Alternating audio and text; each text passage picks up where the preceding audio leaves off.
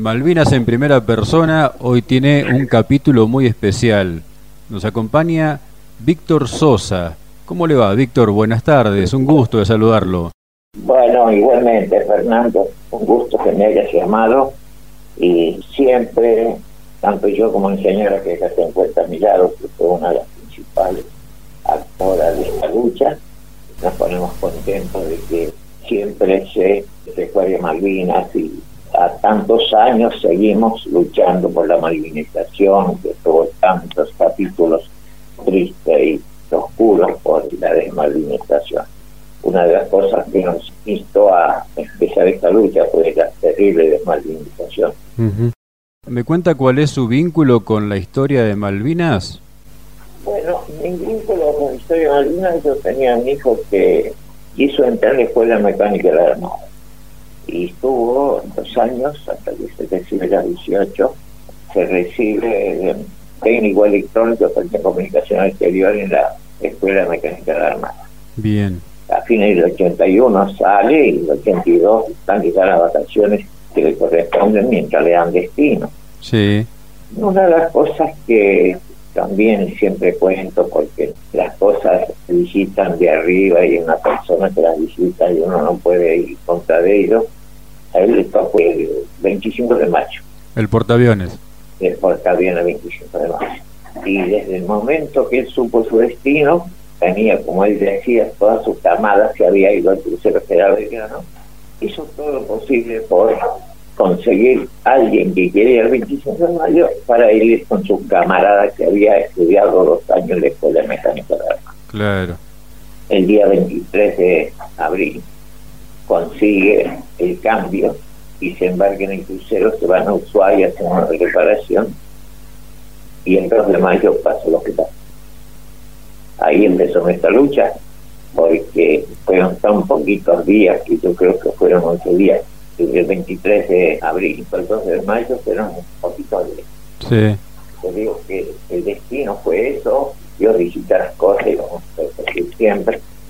No nos amargamos por ello, creo que empezó nuestra lucha, porque una de las cosas principales que nos impulsó a esto es no el odio ni la bronca por haber eh, pasado lo que nos pasó, sino un poco el amor. No fuimos personalistas nunca, trabajamos por el 649 que nos haríamos en ese momento, aquí eran 649, pero por todo lo que cayeron. Buscarle una solución, el consuelo, y una de las cosas que me marcó a mí, que marcó a Paula también, fue el primer viaje a Malvina con los familiares después de mucho tiempo, creo que fue a los 12 años, una homilía que dio Monseñor Torquiaro en eh, la Virgen del Mar, que es la iglesia de la Prefectura Naval Argentina. Que dijo, si ustedes quieren buscar a su hijo solos, es muy pesado y si tuvieran el cuerpo de su hijo, incluso no lo podían llevar solo. Si buscan gente que tenga el mismo problema, si son dos, va a ser más aliviado. Y si son tres, van a ser más aliviados. Y si son cuatro y muchos, va a ser más aliviado. Eso nos marcó para toda la vida, Fernando. Claro. Muchas veces lo hemos dicho y tenemos tantas cosas para recordar de Malvinas. Eh, está la primera carta que hace Paula a una señora Bustos de La Plata, la hace el 12 de julio del 82, Fernando. Y le contesta a la señora de Bustos y le dice, yo no tengo idea, se dice que los chicos están prisioneros, se dice que está perdido, pero es presuntivamente fallecido, pero gente la idea que no va a volver. Entonces, pero yo les voy a comunicar que la primera junta de padres de soldados de Era el tipo que me habían puesto ellos. Yo les voy a pasar el nombre de una familia que está en las mismas condiciones que ustedes, que fue la familia de Pulis, de Lanús, que era el, timonel de Crucero General Después fuimos una familia con ellos, unidos toda la vida, luchando con ellos, uno los principales que andábamos en el coche buscando por todo el país. La familia Moreno de Insuperable, la señora de Gómez, Victoria Banano de Gómez, la señora de Trámparo, y empezamos a hacer esta junta que después se llamó Comisión de Familia de Malvinas. Sí. Hicimos tantas cosas. Bueno, desde entonces no paramos nunca. Creo que hemos recorrido la República Argentina de la Quiaca a la base Marambio y de de los Andes, donde está el único soldado que tiene su estatua a nivel personal, no es igual que una persona a la misma altura y todo, hasta la Mar del Plata, cuando terminamos con el, la estatua, el monumento que fue el general del grano, que hubo el accidente, que viajando para allá, se dio vuelta la camioneta con todos los elementos que llevaba. Bueno, eso nos unió y después nos sentíamos tan bien entre todos que empezamos a recorrer la República Argentina. Claro. El general Villegas, nos juntamos con David, el hermano del jugador, con Isaías Jiménez, el papá del teniente primero Jiménez, que después lo encontraron tirado en Malvinas, y vinieron de Gran Bretaña a buscarlo en un aerolíneo a Paraná y enterraron el disco con todos los honores de los militares. Y después seguimos también con ellos, todos los cuartos de cada mes íbamos a Paraná en la reunión que teníamos con ellos. Después ya nos quedamos en Buenos Aires con la comisión de familiares. Éramos 24 personas, muy bien hecha la comisión. Éramos del crucero general Belgrano, éramos nosotros, de la aviación era Leandro de la Colina, que era el hijo de, más alto rango que murió en Malvinas. Sí. Y del ejército era el presidente, que era el vicepresidente, fue Héctor Tinero, el hermano del famoso Pedro Tinero. Sí. Y estaba de Mira de Cao, la mamá del maestro, y estaba la hermana del teniente primero Agará, Herminia Pereira, la, mamá del teniente primero de aviación estaba Salvador Vargas, Oscar Abrán, Omar Abrán también, un chico que fue teniente primero también, y seguimos esa lucha. Si vos me decís lo que hicimos, no sabría por dónde empezar. Me cuentan y sé que han hecho muchas actividades. ¿Alguna que quiera contarle a, nuestros oyentes, Víctor, en el marco de ese apoyo a tantos familiares de tantos caídos en las islas? Sí, 649, sí nos llena de orgullo a mí y a mi señora que hicimos el, proyecto de locos, era de locos, el proyecto de hacer un, memorial, como decían los ingleses, un cenotafio en Malvinas a los chicos que cayeron. Un sueño de loco, una utopía que yo creo que la fuerza del amor lo hizo seguir tantos años y luchando, 22 años, hay una película que se llama Locos de la Bandera por Julio Carboso. Ahí estábamos en las canchas de fútbol durante tres años juntando fondos para el cementerio Malvinas. Y logramos por fin cristalizar ese sueño tan ansiado para todos los que sentimos algo por Malvinas, porque es la primera vez en el mundo, es la primera vez en el mundo que una organización no gubernamental construye un cementerio como el que se hizo en Malvinas, en un país ocupado por una fuerza extranjera. Nunca más se va a conseguir en el mundo, no creo que se vuelva a repetir esta situación. Seguro. También hubo una virgen que fue donada por el Faro de Mercedes cuando se supo que estábamos a punto de completar ese sueño tan querido para todos los marineros nos donó una Virgen de Picopado, de 1,10 de alto, que es la Virgen que hoy preside el cementerio eternamente. Pero antes de llevar, teníamos que pasearlo en la República Argentina, para que la gente sepa dónde iba. Y bueno, yo y mi señora con una compi que nos prestaba el general Balsa, hay veces que iban hasta cinco familiares, pero los principales eh, los recorrimos los 80.800 kilómetros con la Virgen, uno nosotros aproximadamente, a lo mejor son unos kilómetros más, kilómetros menos, pero eso tenía la realización que nosotros digamos. Después, otra de las cosas también que no tiene demasiada discusión, que se hizo aquí en la República Argentina, en el Malvinas. Entonces, de esas 200 toneladas, troquelados se hizo en el Ezeiza, en la playa de estacionamiento a la entrada de Ezeiza, acá en la provincia de Buenos Aires y uno que colaboró mucho en esto porque se enteró después de 12 años de la lucha nosotros por juntar ese dinero que salía un montón de plata, que era un millón y medio de dólares. En ese tiempo era la la paridad, el peso por peso, sí. pero lo mismo era un montón de plata. Sí. Y un día nos dice el embajador británico que tenemos una relación fluida con el embajador Christopher y nos dijo, yo tengo un amigo que tiene deseo de ayudarlo, sabe la lucha que tiene usted hace 12 años, y nos pregunta qué día nos reuníamos nosotros. Todos los jueves nos reuníamos en el Instituto Juan Manuel de Rosa Montevideo 430, que nos pedían el lugar ahí, ahí nos reunía la comisión. Todos los jueves infalibles, siempre fue igual. Para jamás vayamos un día. ¿Qué día se reúnen? Dijo el embajador británico, y dijimos los jueves. Y dice, vayan a mi mansión, dijo él. Y va a a visitar un amigo y vamos a conversar a ver hasta dónde puede llegar la ayuda que nos puede dar. Bueno, pero el jueves nosotros ansiosos pensábamos quién podía ser la persona que quisiera ayudar después de 12 años de lucha, que este, permitimos estampillas con el crucero, eh, fuimos a la escuela Sargento Cabral donde estudian los oficiales del ejército que nos pagan 25 pesos por mes de su sueldo. Sí el Instituto Servicios Sociales del Ejército nos daba una mano, ellos recibían el dinero que le contaban al soldado voluntariamente y nos entregaban.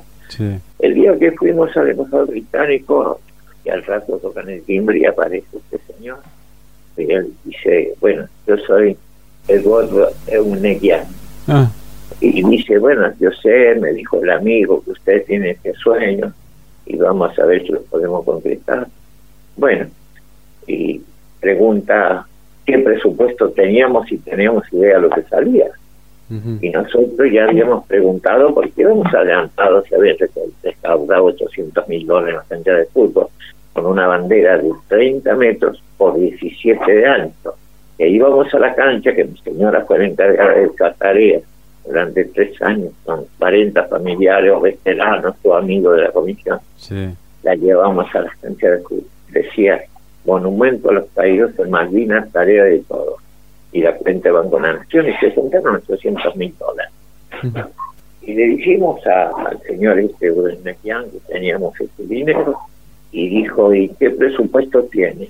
Y bueno, y yo un poco la voz cantante, más atrevido, le tenemos un millón cuatrocientos, un millón quinientos y un millón seiscientos. Para nosotros es un sueño inalcanzable, pero también era una utopía el sueño del cenotafio para nuestros héroes en Malvinas. Claro. Entonces piensa un poco y dice, ¿y cuál les gusta a ustedes? Estaba yo, Leandro de la Colina, Carlos de April, el arquitecto que diseñó el cementerio, el abogado que nos patrocinaba en ese momento Bacar, el doctor Bacar. Mm. Y estaba Víctor Cisneros, bueno, éramos tres o cuatro personas que estábamos. Y cuando me pregunta a mí, me miraron a mí, le digo, yo para no ser tan altanero ni tan humilde, le digo, yo me parecía un millón quinientos estaría bien, porque un millón seiscientos, cien mil dólares más, cien mil dólares menos. Y dijo en un equián, fue la primera requisa de Fernando, cuando dice yo la pongo a todas, dice, ¿para qué miedo le luchamos 12 años con tanto dinero? Viene una persona y lo pone a todas. Y él dice, pero no le voy a dar el dinero a usted, lo voy a administrar yo. Y ahí nomás, a la semana siguiente ya estábamos firmando el convenio en una tarima que hicimos ahí en, en Ezeiza. Estaban todos para la foto, te digo, Fernando. Y, yo no quería subir al escenario. César González Trejo, el asesor de la comisión ese tiempo, me dice, sos usted vicepresidente, que subir. Bueno, me hicieron subir un poquito a tres. Bueno, de ese día el cementerio fue una luz, Fernando, fue una velocidad con la que se hizo una cosa espectacular. Hicieron 12 tiendas de 12 toneladas cada uno, pesaba 200 toneladas el cementerio. Qué bárbaro. El día que lo llevamos, el 13 de febrero de 2013, lo cargamos en 12 camiones playo embanderados, Fernando, sí. y todos con los coches nosotros embanderados, una caravana desde Ezeiza hasta Campana. Ahí teníamos un buque japonés porque los ingleses no permitían buques argentinos. El buque japonés BBC, las autoridades que estaban eran Scioli, Kunkel, y su discurso de despedida, todo, y se empieza a cargar en el buque el memorial, como así en cementerio. Terminamos a las 8 de la noche los discursos, a las 10, a las 11 estaba cargando con cuatro reflectores cuando el, último, la cruz mayor del cementerio, baja al buche del buque en esa parte donde termina la película Locos de la Bandera. Mm. Bueno, cómo lloramos todos. Todos lloramos porque el sueño cumplido de tantos años de lucha fue una de las emociones más grandes. Esa vez y cuando dijo la pongo a todos. Bueno, después eh, se llevó a Malvinas y los camiones ingleses fue el primer gesto de buena voluntad de los ingleses con nosotros. Porque los ingleses cuando decimos primer mundo es una raza muy, muy adelantada para nosotros. Ellos fue Malvinas, dieron vuelta a la hoja y se olvidaron. Nosotros estamos todavía prendados de Malvinas, con Argentina y todo, pero ellos dieron vuelta a la hoja y hicieron su vida. Bueno, descargan el cementerio en Puerto Argentino y lo llevan a Darwin. Y ahí lo monta la empresa que hizo la base militar en Malvinas es la AWC, la empresa escocesa, es la que muestra todo el cementerio. Únicamente nosotros llevamos al arquitecto, el arquitecto que dirigió la obra como la había descrito en su papel. Claro. Bueno, y después el viaje final, fue cuando se llevó la Virgen y la oración, unos tres meses anterior habíamos ido a recibir la obra terminada y después cuando en dos aviones fletados también por la tuvo la bondad de, fletar, fueron como ochenta y pico de personas, 87 creo que era, a inaugurar el monumento. Mm. Esa es la historia del monumento argentino Malvinas, el cementerio o memoria, como dicen. Claro. Y la Virgen pasó en la República Argentina todo de Formosa, San Luis, Mendoza dos veces, en Neuquén, por Río Gallegos, por la colonia Sarmiento, Ortega, Trevelin, fuimos, hicimos los primeros 4.400 kilómetros mi señora.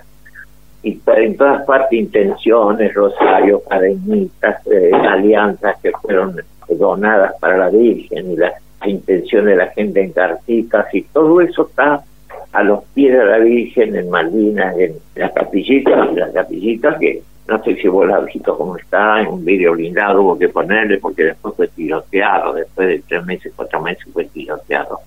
Le pusieron un vidrio blindado y quedó ahí. Y ahí están todas las cosas, las intenciones y las donaciones que dio la gente para el Virgen de Malvinas están ahí. Qué bárbaro, qué, historia, Víctor, ¿eh?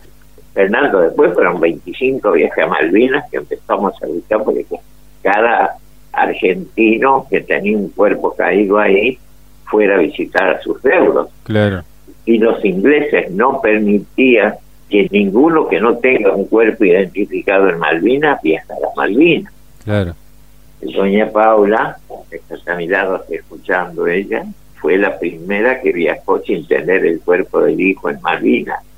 Hubo un cambio de quejas de Cancillería Argentina, Cancillería Inglesa por el viaje de una persona que no tenía el cuerpo caído como ella es Cardoso, se fue con el apellido de ella. Claro. Pero esta que está aquí a mi lado, que está escuchando, y ya que voy a hacer hablar con ella, fue fantástica en todo sentido. Muchas veces yo la miro y digo, Fernando, lo que puede una madre por un hijo muerto. Porque ya lo puede hacer por un hijo vivo. Y entonces me doy cuenta cuando los hijos están presos, las madres llorando en la puerta de la reja, lo que es y esta que sabe que está muerto su hijo, que está muerto en Malvinas, pero ella nunca lo lloró. Incluso las notas en la revista que está dos veces, en todos los diarios, todo el mundo la conoce, la comandante, porque le quedó la comandante porque cuando fuimos a Concordia estaba el general Roberto García, que es el comandante del tercer cuerpo de ejército. Fuimos con la Virgen a visitar justo frente al paso a Uruguay, fuimos un día de frío con la Virgen, que habían hecho un desfile en homenaje a la Virgen, y estaba tan frío y ella no estaba muy abrigada, y le dice al general García, le dice, che, bueno, tenés frío, porque los cuarentinos no te van a decir usted nunca. y le dice, ¿por qué viejita tenés frío? Sí, dice, está medio fresco. Y llama al asistente y le dice, tráigale una, un trapo a la señora Vos te imaginas la altura de, García, alto, un tipo grandote, y le, y le puso a la Paula el tapote con esos soles arriba, tres soles fantásticos. a la trave capó la Paula, ¿viste? Y le dice, qué lindo, calentito, le dice el capó. Dice, ¿te gusta viejita? Te lo regalo. No, dice, te va a restar tu mujer. sí, se lo quería regalar, vos sabés, lo quería regalar. Y Paula a la National Geographic cuando fueron a buscar el crucero General Belgrano que el contraalmirante Godoy le da permiso para que filme una película para 40 millones de personas en el hundimiento del crucero con el buque oceanográfico de la National Geographic, Ana Constantini, que es la apoderada de la Nacional aquí en Argentina, hizo los trámites para que la Armada lo autorice a ir al lugar hundimiento a filmar una película. No se pudo filmar porque la película se llamaba, y a lo mejor vos lo has sentido, el crucero general Belgrano Vive. Ellos pensaban en hacer una inmersión y Godoy le dio dos millones de pesos para autorizarlo y le pidió si podían sacar la campana del crucero para llevarlo al Museo de Tigre. Entonces Paula y Dita Ceballos de Paramparo le ponen un recurso de amparo fuimos al doctor Rossi, de acá de la ciudad de Buenos Aires, era el juez federal, pusimos recurso de amparo.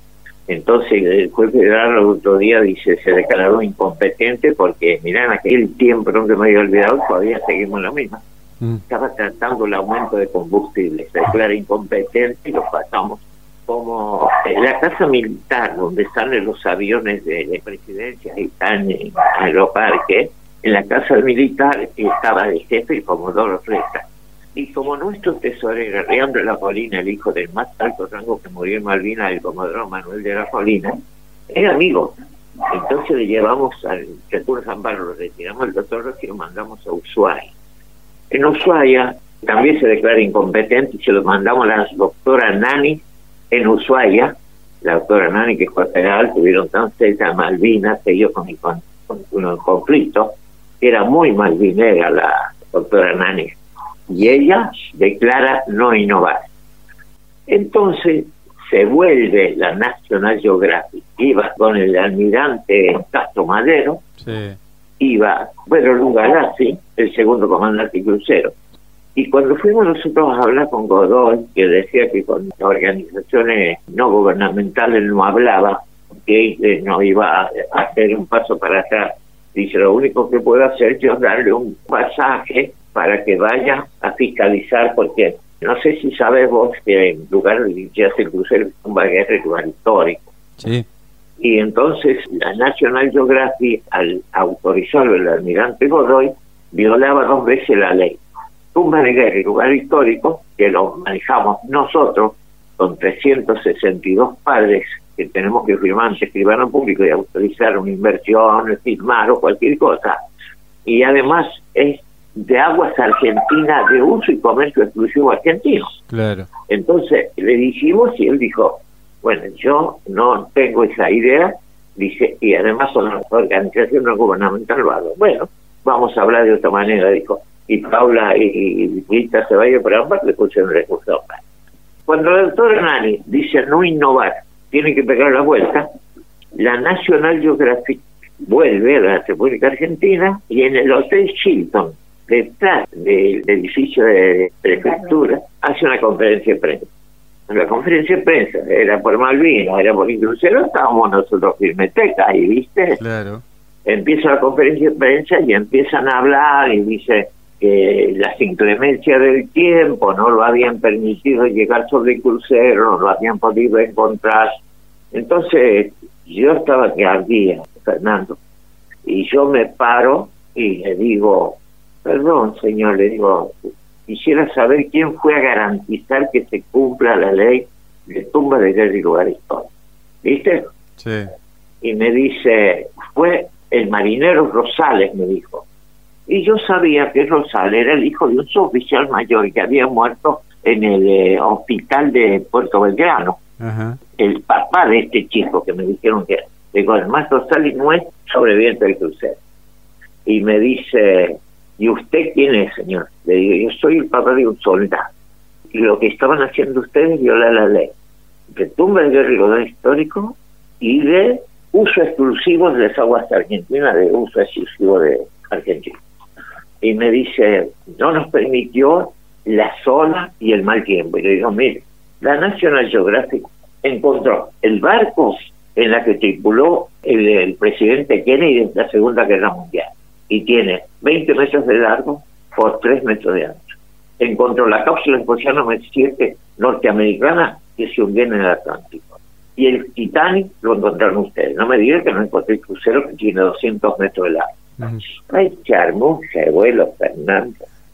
Vos no sabés lo que fue la conferencia de prensa. Abajo es un salón en su suelo, una alfombra de 30 centímetros, los pelos de la alfombra. Teníamos eh, asientos requineables que se dan vuelta, ¿viste? De eso que tienen los oficinistas. Con los micrófonos en las orejas que te transmiten todo lo que te dicen, te, te Se acabó la conferencia de prensa y todo el mundo encaraba donde yo estaba, porque ¿quién era yo para hacer eso? Se acabó la conferencia de prensa. Y entonces todos empezaron a caminar para la puerta. Y Paula vio que habían preparado para servir un lucho después de la, de la conferencia de prensa. Y empezamos ahí a la puerta, estamos Cinero, Dalal, Lita Ceballos, y como nosotros, como Claudio Mesa también ahí. Empezamos a salir dice Paula, sí, nos vamos a ir y si le vamos a dejar al compi. Mira, Fernando, empezamos a retroceder, nos acercamos a la mesa. La Paula cuando estiró la mano, si no la saca tan rápido le come la mano. Le comimos todo, le tomamos el vino, le rompimos la conferencia y no fuimos. Son de las anécdotas lindas que se pueden contar, lo mismo que en el Ministerio de Guerra, cuando a la Nilda Garnett le levantamos la muestra, estamos con todos los agregados militares latinoamericanos y cuando vamos a una pieza ahí al costado que nos habían devuelto, entrarnos a la comisión. Teníamos una linda muestra, la habíamos preparado. Entonces, viste, estaban las madres, las madres Malvinas, Paula, Vita, Victoria Bonano, estaban todas las madres, había un grupo de madres, que siete, ocho madres. Y empiezan a recorrer los stands y llegan a un stand, hay dos chicos que estallados Después de 14 años, ¿qué aportaba ya los chicos estallados de Fernando? Ningún sentido tenía. Nada. Se pusieron mal las mamás.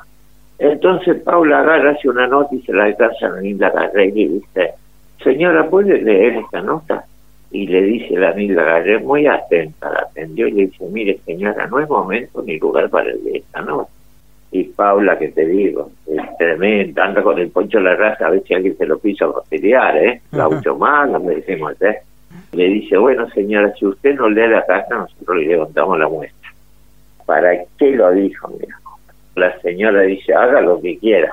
Cuando vi toda la comisión, empezaron a sacar banners, sacar, teníamos hasta la guayabera de que allí no hay en esta muestra Empezamos a un camión desverticado en la puerta del Ministerio Cargamos todo y salimos, le agarraron los guardias de espalda y los llevaron a todos los agregados militares latinoamericanos para atrás del Ministerio de Guerra. Pero después se vengó la, la agarré.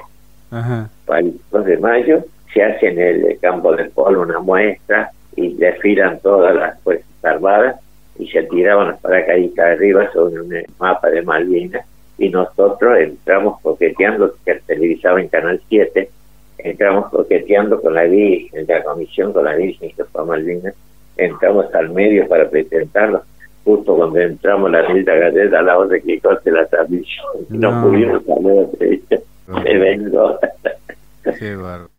Después hicieron 25 viajes a Malvinas, yo fui tres veces a Malvinas, los, los acompañé a Río Gallego, a todos familiares, 20 familiares, por vuelta, iba. fuimos 25 cada viaje, nos embarcamos en Aeroparque, eso pagaba el Ministerio del Interior y Cancillería pagaban el viaje de todos, ¿viste? Claro, claro. Nos acompañaba con las valijas, los pasaportes, los documentos, nos embarcábamos en Río Gallego para Malvinas, porque siempre viajábamos de esa manera. Sí, sí. Viajar Río Gallego, desde de Punta Arenas salía de, de, aterrizaba en Río Gallego, subía la gente y pegaba el salto a Malvinas. Claro. Y llegaba a las 2 de la tarde, las 6 de la tarde, hasta las 5 y cargaba de vuelta y así el mismo trayecto. Claro. Malvinas, Río Gallego, Río Gallegos a Punta Arena. A mí me asombra, me fascina y me causa mucha admiración por ustedes la entereza con la que encararon toda esta historia, ¿no? De llevar adelante tantas actividades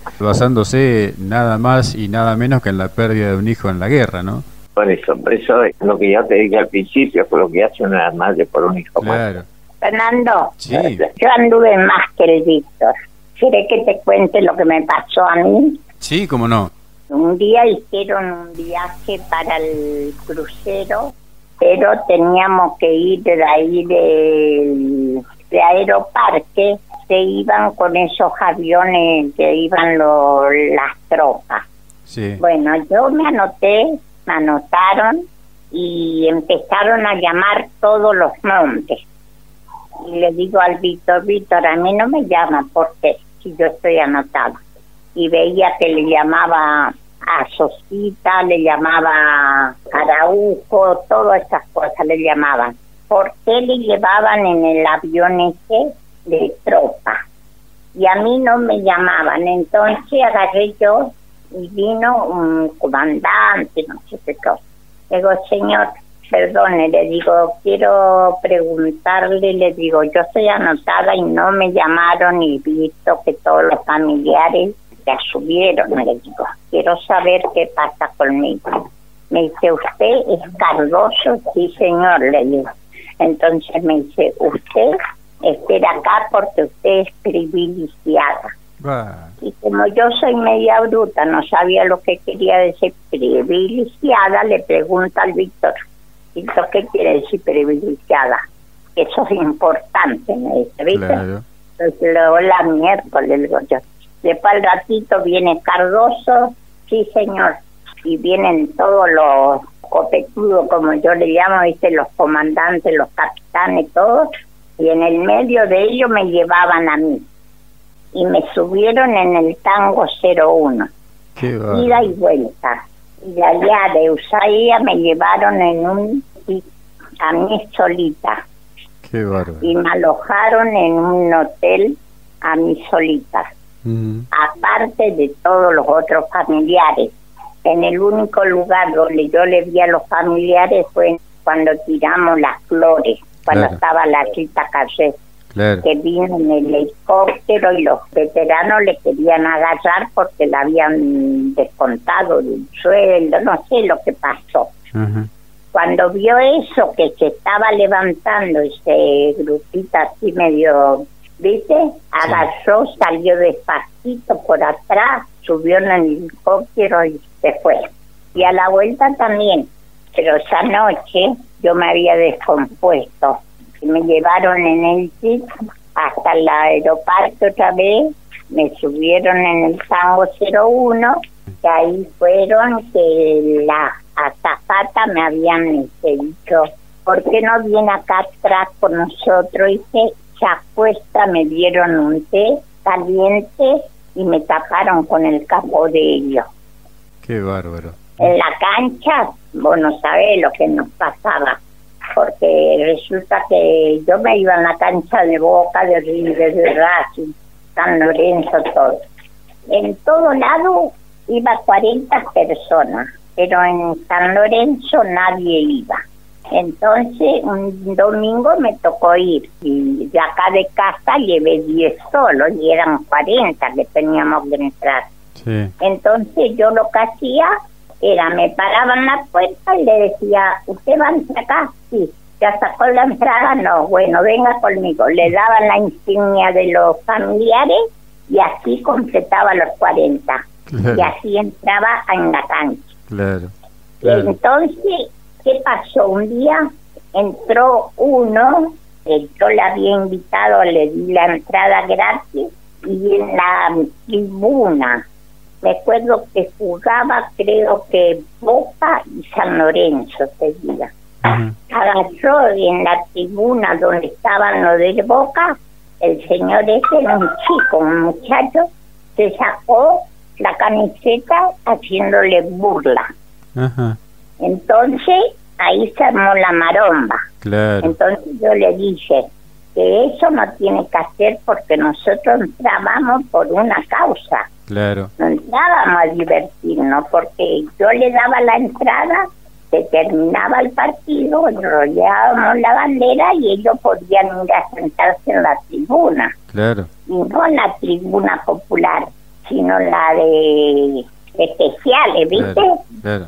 Bueno, y cuando fui a la cancha de Boca, me pasó otro también. Me juntaba ahí, ya me conocían todos, y los que ya estaban anotados se iban. Y llega uno y me dice que es de casco blanco. Ajá. Dice, Paula, Paula, usted, Paula, sí, señor, le digo, me ya me mandó Cisneros. Sí, le digo, ¿por qué motivo? Dice, no, me dijo que iba, este, yo puedo entrar con usted, que usted me va a hacer entrar. Le digo, sí, señor, yo le hago entrar, pero usted vestido así o entra conmigo. Ya había ido todo con la camiseta de boca, ¿viste? Claro. Entonces en eso vino Cisneros. Y le dice, ¿qué es Cisneros? No me dejan entrar porque... Y me dice, Cisneros vino con esa prepotencia. Como era presidente, pensó que a mí me iba a llevar por delante. Y me dice, Paula, ¿qué pasó con el señor? Pasó que conmigo no va a entrar. Le digo, ¿por qué? Porque el señor está vestido así. Y yo no voy a perder una cosa que nosotros venimos a hacer por obligación, porque el señor, si se va y se cambia, muy bien, yo le hago entrar. Y se fue y se tuvo que cambiar, porque yo no le dejaba entrar con el equipo. Muy bien. Esto es, eh, como ella siempre dice al principio, esto es un albedrío lo que tenemos acá. Y es una carta muy cortita que te la voy a leer para que vos tengas una idea. Sí. Dice La Plata, 12 de julio de 1982.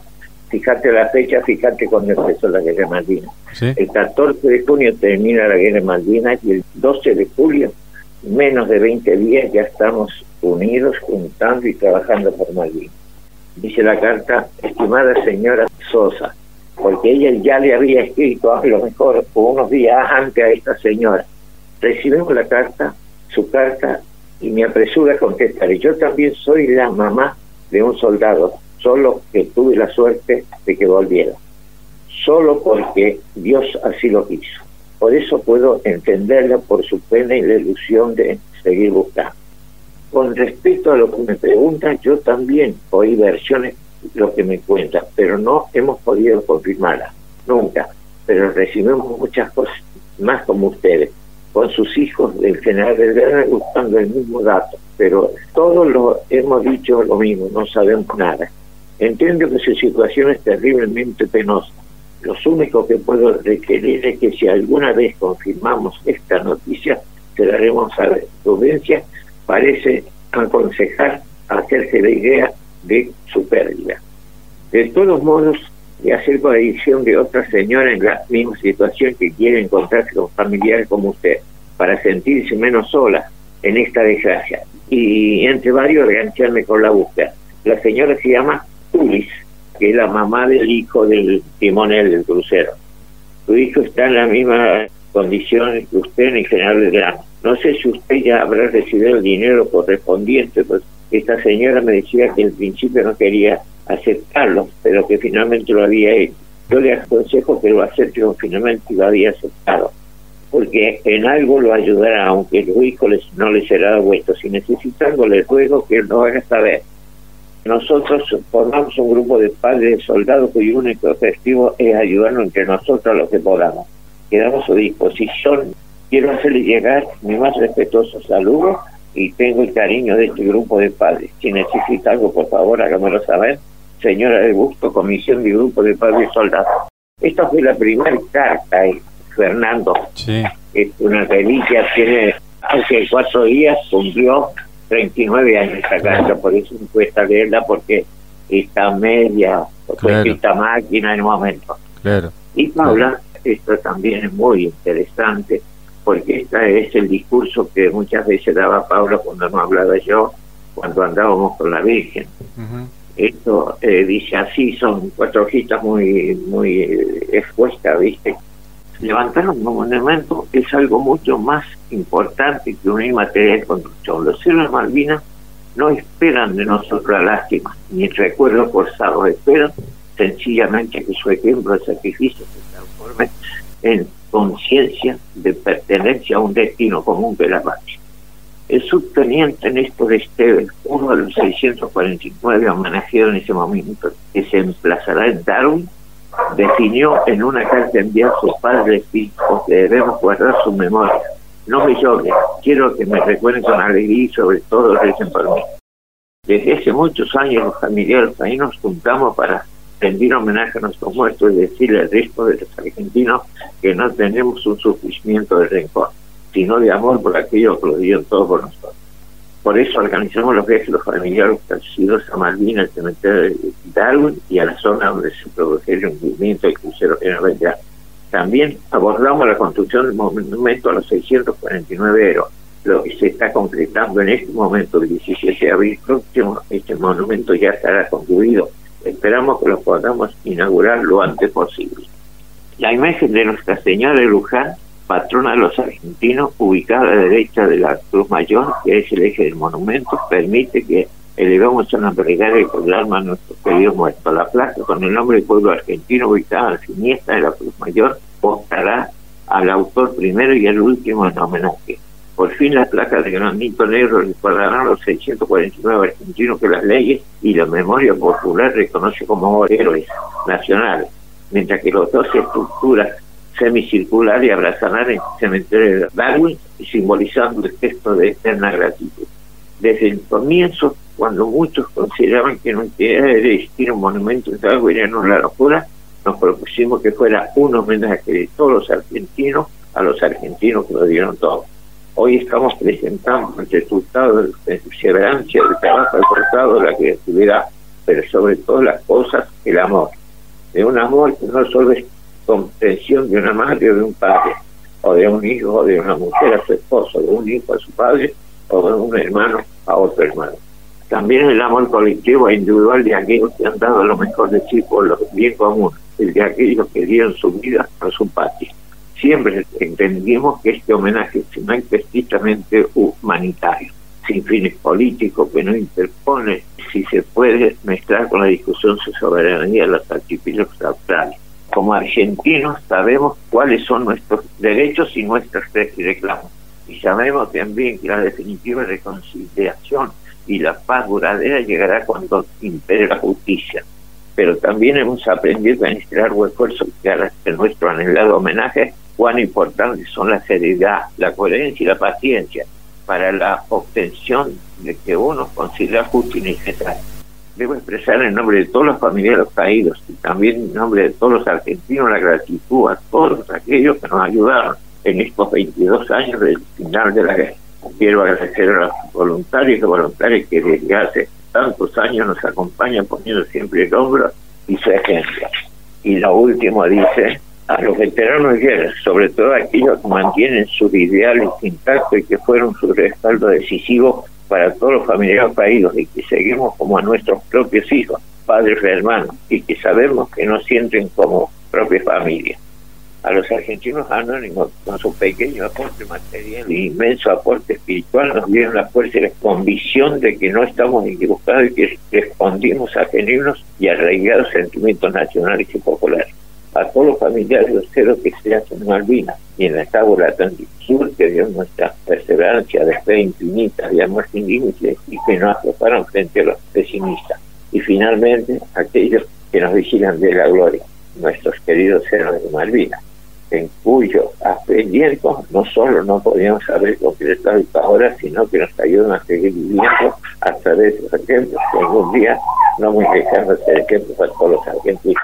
Quiero agradecerle muchísimo, Víctor, Paula, por este testimonio, por todo lo que han hecho por la historia de Malvinas para que trascienda y para que perdure. Y como decía hace un rato, felicitarlos muy especialmente y expresarles mi admiración por la fuerza que han tenido para llevar adelante todas estas actividades. Un gran abrazo, Víctor. Fernando, yo te agradezco enormemente esto porque por esto vivimos por esto soñamos y por eso la que tenemos seguimos luchando por el reconocimiento a todos los héroes de Malvinas. y siempre lo digo, no, no, no soy personalista en ese sentido, además de mi hijo hay 648 chicos que también necesitan que los recordemos siempre, aunque ahora estamos muy conformes o hemos adelantado muchísimo la desmalminización y el haber olvidado a tantos ceros que murieron. Estaba leyendo hace un rato, son 227 chicos que han muerto después de la posguerra y son muchísimos, no tenía que haber muerto ni uno. Claro. Son héroes que se nos han ido y siguen luchando, pensando en algo de arriba. Víctor, muchísimas gracias, un abrazo enorme. sido un gusto, siempre estoy dispuesto. ¿eh? Cómo no, cómo no, muchísimas gracias. No, por. Un abrazo y un gusto hablar contigo. Gracias, abrazo grande. gracias. gracias.